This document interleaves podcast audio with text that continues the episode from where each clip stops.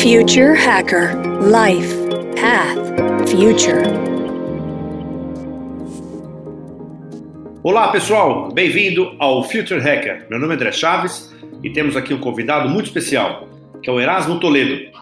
Ele tem mais de 30 anos de experiência no setor de cosméticos e vendas diretas dos principais mercados da América Latina. Ele é atualmente responsável pela gestão de toda a operação da Natura no país. Antes disso, ele liderou a operação de venda direta da Natura, também no Brasil, ficando à frente de atividades como desenvolvimento, implementação e gestão das estratégias de canais e categorias. Esteve à frente das operações da Natura Hispanoamérica, incluindo mercados como Argentina, México, Colômbia, Peru, Chile e Bolívia.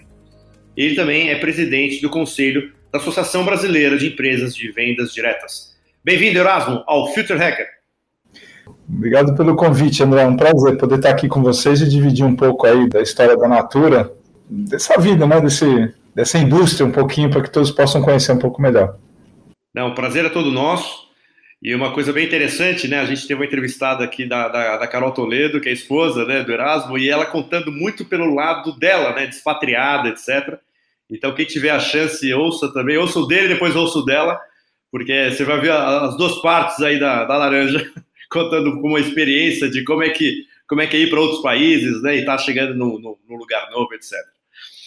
Mas vamos lá, eu queria que você contasse um pouco aí, Erasmo, uh, principalmente dessa, dessa tua trajetória, né, do, do, do, que você passou aí na sua carreira, e o impacto da transformação digital nas operações que você dirige hoje em dia, né? Quer dizer, o que, que efetivamente essas transformações ela proporciona? Te contar um pouquinho da minha história rápida, então, eu tô, eu tô nessa indústria desde 1990 e estou com a Natura. Antes, antes da Natura, eu, eu, trabalhei no setor financeiro por alguns anos e desde então estou aqui. Sou, sou formado em economia, mas no, desde que fui para a Natura, comecei na parte de finanças e apoio já na área comercial e daí nunca mais saí da área de negócios. Sempre envolvido na área de negócios, de operações e tive a oportunidade pela Natura de viver em distintos países da América Latina.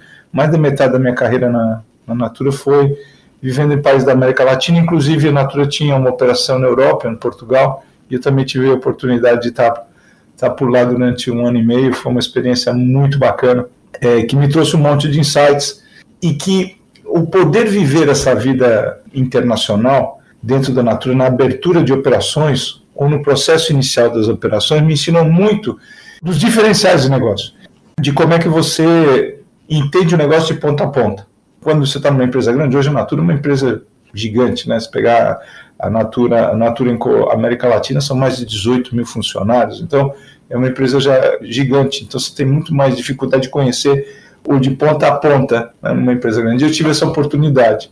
E isso me deu uma série de insights que eu uso até hoje, né? Conforme você vai aprendendo como é que a coisa funciona, onde você mexe num, num botão aqui no começo, qual é o impacto tem lá na ponta, isso começa a te criar alguns processos que te dão é, insights de coisas muito bacanas de como operar ou como transformar uma operação. E aí, indo para a tua segunda pergunta, que é a questão exatamente do, do, do digital, a gente vem com essa visão da digitalização da venda direta na, na Natura. Eu fiz o primeiro ensaio sobre o que a gente tinha como visão do potencial da digitalização na venda direta em 2010. Então, nós estamos falando de 11 anos. Então, há 11 anos atrás, a Natura começava a visualizar a potencialidade que tinha de transformação nessa indústria o uso do, dos canais digitais, das ferramentas digitais, que naquela época eram muito mais, vamos dizer assim, básicas do que a gente tem hoje. E construímos uma visão que fez parte até do nosso planejamento estratégico, e de lá para cá, a gente vem trabalhando nisso. Né? Eu tive a oportunidade depois de me mudar para para a América Latina de volta em 2017 e aí tive responsável por, pelos países da, da Hispanoamérica. E nós pudemos testar várias dessas, dessas visões que já tinham sido inicialmente implementadas no Brasil em países da, da América Latina e vimos que os resultados eram fantásticos, o quanto potencializava um negócio, o quanto uma venda que é por relações, que é o caso da Natura, quando você coloca o digital, o quanto ela pode aumentar a capacidade de conexões. E onde é que a gente viu o grande salto disso? Foi agora na pandemia. No final de 2019, começo de 2020, a gente estava em pleno vapor na implementação de novas ferramentas e novos processos digitalizados e a, e a pandemia que nos fez voltarmos para casa ou restringirmos a nossa possibilidade de, de locomoção e contato social, acelerou muito a adopção das ferramentas dos processos digitais, porque é uma transformação, não é fácil você mudar um comportamento das pessoas que eram mais analógicas para o digital, e a pandemia fez isso.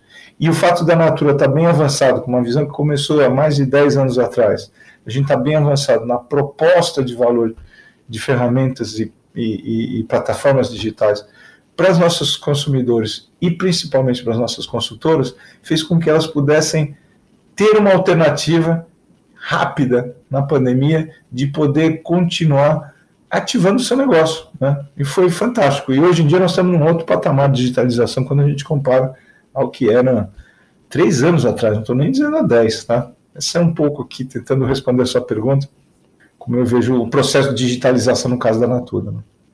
Perfeito.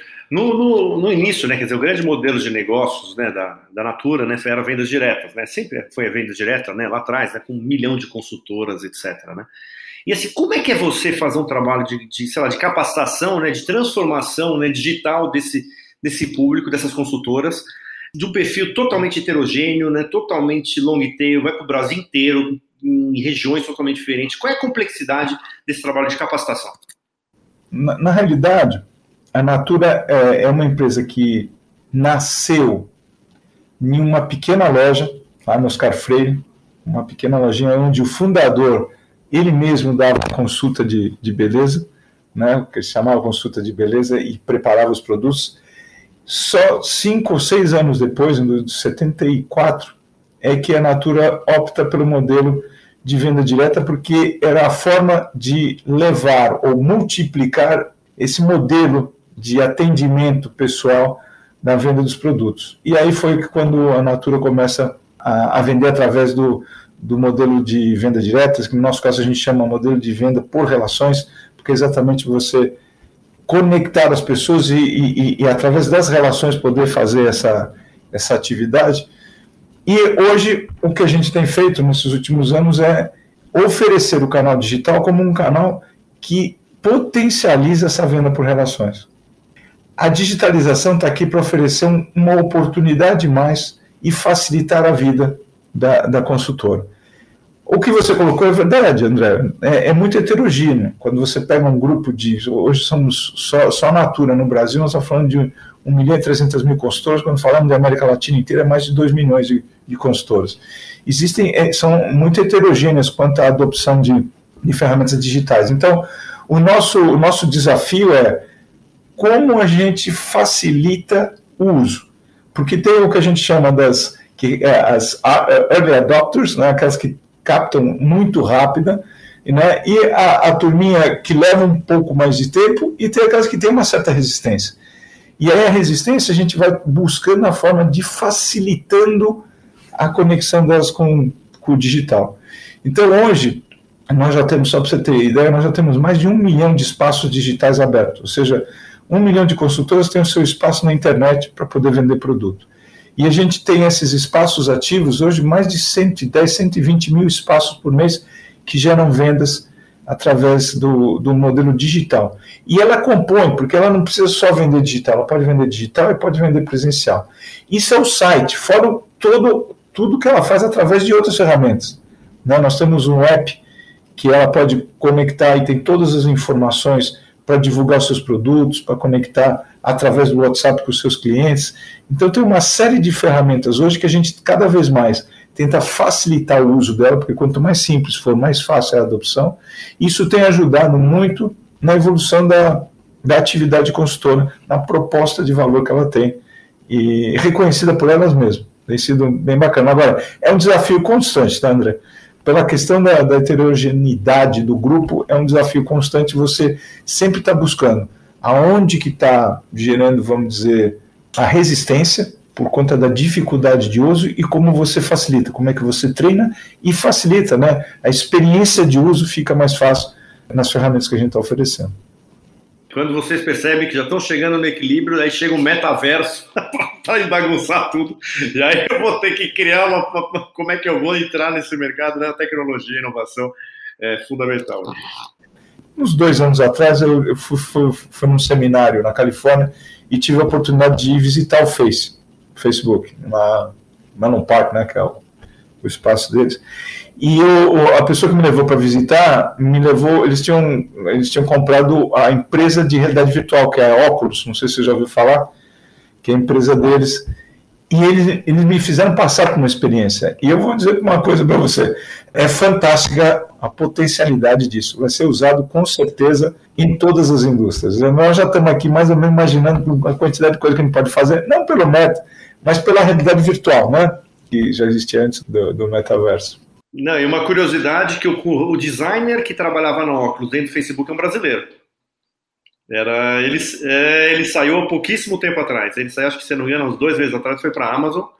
Mas é o cara que construiu isso. Eu tive reunião com ele há dois anos atrás. Estava nesse no, momento de construção disso. Então, um brasileiro. É um é interessante assim a trajetória.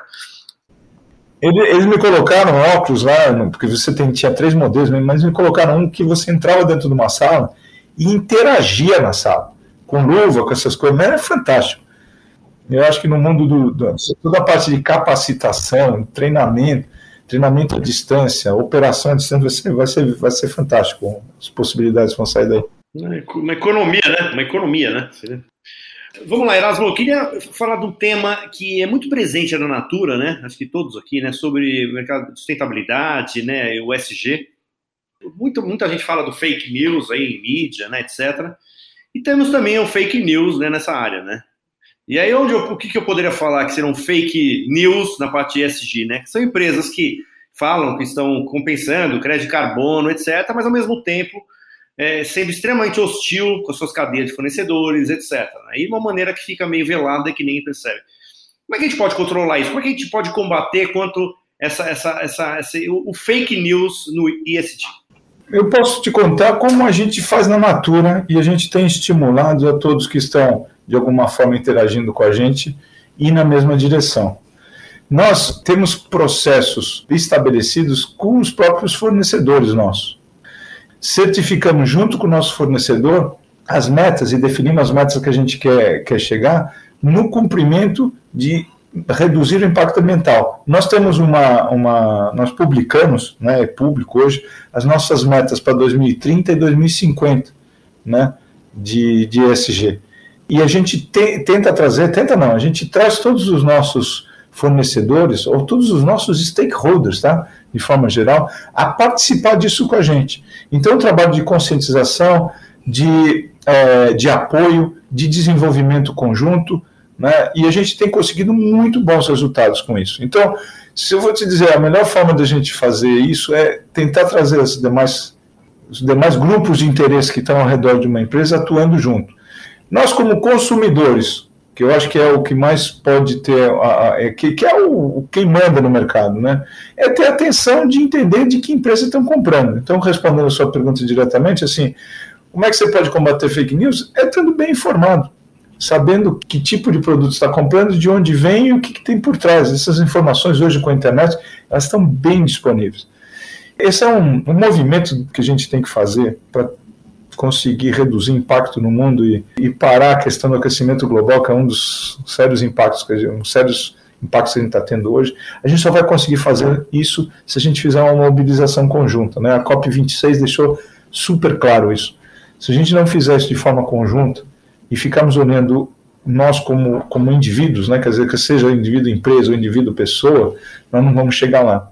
O que a Natura busca trabalhar é tentar agregar cada vez mais pessoas nessa rede e estimular, apoiar, desenvolver junto práticas que possam ser é, cada vez mais sustentáveis. Vou dar um exemplo de algo que a gente desenvolveu há mais de, de 20 anos, que hoje tem sido um, um exemplo de sucesso, que é toda a forma que a gente trabalha com os ingredientes da biodiversidade brasileira.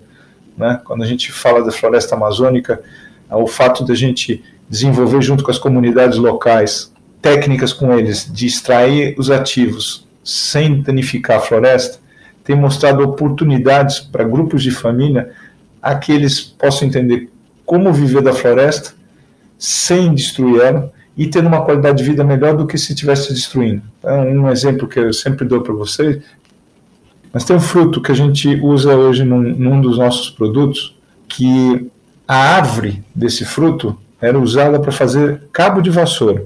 E aí eles derrubavam a árvore para vender para as empresas que faziam cabo de vassoura. A gente descobriu que do fruto dessa árvore tem um óleo poderoso em hidratação, que a gente usa num dos nossos produtos da Ecos. E a partir daí o que, que acaba acontecendo? Ele deixa de derrubar a árvore para extrair o fruto e vender o fruto para as cooperativas da região, e são cooperativas que a gente ajuda a eles desenvolverem na própria comunidade, que fazem a extração, fazem o primeiro tratamento do fruto para desenvolver o óleo e a gente compra o óleo e usa no, no produto. E com isso a árvore não é derrubada. E é muito legal você escutar da boca da própria comunidade dizendo: olha, a gente aprendeu junto aqui que mais vale a árvore em pé do que ela deitada, como eles falam. Né? Então, esses são os exemplos de, de coisas que vamos desenvolvendo junto e que a gente vai dando como exemplo e que tem hoje cada vez mais empresas conectadas nesse, nesse processo de busca de extração de forma sustentável de ingredientes que possam ser usados na quer seja na indústria de alimentos, na de, na de cosmético ou qualquer outra indústria, mas ajudando as comunidades locais a poderem desenvolver ou melhorar sua qualidade de vida localmente sem destruir a floresta. E o que tem de mais legal ainda, quando você fala da linha Ecos, é que você conecta o consumidor final com a floresta. Então você faz todo o ciclo. Né? Todo o ciclo você conecta, porque para pensar, o cara que está consumindo e passa a entender o que, que aquele produto tem por detrás dele, você conecta dizendo, pô, de alguma forma estou ajudando a fazer com que esta cadeia sustentável continue sendo virtuosa. Então essa é só para dar um exemplo assim de coisas que a gente a gente tem feito, tem sido servido de inspirações para outras empresas e tem cada vez mais empresas buscando alternativas e processos mais sustentáveis na, nas suas linhas de produção e, e consumo. Não, perfeito, é exatamente esse gancho que eu queria para exatamente fazer uma questão aqui. Você acredita que vocês acham que pode inspirar as outras empresas pelo ponto de vista disso, de engajamento, uma nova geração que tem uma visão diferente, ou no econômico? Porque hoje você vê fundos de investimento que já não investem mais em empresas que não tenham metas de SD, etc. Como é que você acha que você, teoricamente, pode inspirar mais? É, é inspiração ou é para falar assim, está mexendo no bolso das empresas e vai mexer no bolso delas? Olha, eu, eu acho que são as duas coisas. Nós não vamos ter jeito não começarmos a, a botar um pouco mais de pressão no sistema. Então, o que, que eu estou querendo dizer pressão no sistema? Hoje, algumas coisas que são dadas como grátis deveriam deixar de ser grátis deveriam ter um custo. Então, o impacto ambiental que eu gero com resíduos da minha atividade, isso tem que ter um custo. E esse custo tem que te, te estimular que você não faça ou não deixe esse resíduo, que hoje a gente nem dá conta. Né? Dá exemplo do plástico, que é um típico, né, que a gente vê em tudo quanto é lugar a discussão da que fazemos com, com plástico e, e, e como reutilizar, né, e, e, gerar menor impacto e gerar menos lixo. Então, é, é, por um lado é isso. Pelo outro, e a gente vem fazendo isso há muito tempo, é toda a questão da, da educação. Você, quando você conecta, um exemplo que eu acabei de dar para você, você conecta a compra do produto a uma história de geração de valor sem destruição e com impacto positivo até dentro da, da, da floresta, isso aqui gera conscientização. Você traz as pessoas numa forma de repensar sua forma de consumo. E quando você pega a turminha mais jovem, vem uma conscientização ainda maior. Hoje é muito claro, você vê cada vez mais a turminha mais jovem buscando mais informação, tentando entender o que, que ela está consumindo, que, que tipo de impacto gera, que empresa faz de forma melhor ou pior que a outra. Então, eu acho que tem essas duas coisas. É incentivos ou desincentivos à, forma de produção para que você busque formas mais sustentáveis. Então, vou dar um exemplo aqui, é o, o, que existe na Califórnia, né, que as empresas automobilísticas de combustão têm um, um crédito X que ela precisa comprar das, das empresas de carro elétrico que não usam o seu impacto de carbono. É mais ou menos isso, é começar a girar essa, esse processo de valorização e custeio do que era tido como dado e que não pode ser mais dado nesse, nesse entorno que a gente está vendo, e cada vez mais as empresas buscando levar para o consumidor essa conscientização. Empresas gerando estímulo para demais empresas, que participem desse tipo de modelo e para os seus clientes essa, essa conscientização. Quando eu vou lá e consumo um produto e entendo que por detrás daquilo tem todo um penso para que a gente garanta que esse produto não está danificando ou impactando de forma negativa o meio ambiente, isso vai gerando sua consciência. E é assim que eu acredito que a gente vai, vai transformar a sociedade. E vamos transformar esse mundo e vamos chegar aí aonde a gente tem que chegar. É, juntos e com conscientização, com mudança de, de maneiras de consumo. Essa é um pouco a, a minha visão. Perfeito. Eu gostei também com mais pressão, um pouquinho mais de. Né, ser um pouco mais enfático nisso, né? Exato, né? Não tem saída, não tem saída. Né? Eu, eu, eu, eu dou o exemplo da Califórnia. Califórnia, as empresas automotivas tradicionais estão tendo que comprar crédito de carbono de empresas de automotivas elétricas para cobrir. É uma forma de você começar a pressionar um pouco, falar assim, ó, ou você busca uma forma que não impacta, ou vai ter um custo para você botar o seu produto na rua. Tudo tem que ter custo-benefício. Se tiver zero custo, a demanda é infinita. E é um pouco isso que aconteceu até hoje em alguns, alguns processos que a gente tem. Uma falta de conscientização de nós mesmos, eu me incluo, né? Pensar que as coisas que, que eu consumia há 30 anos atrás, eu não tinha nem noção.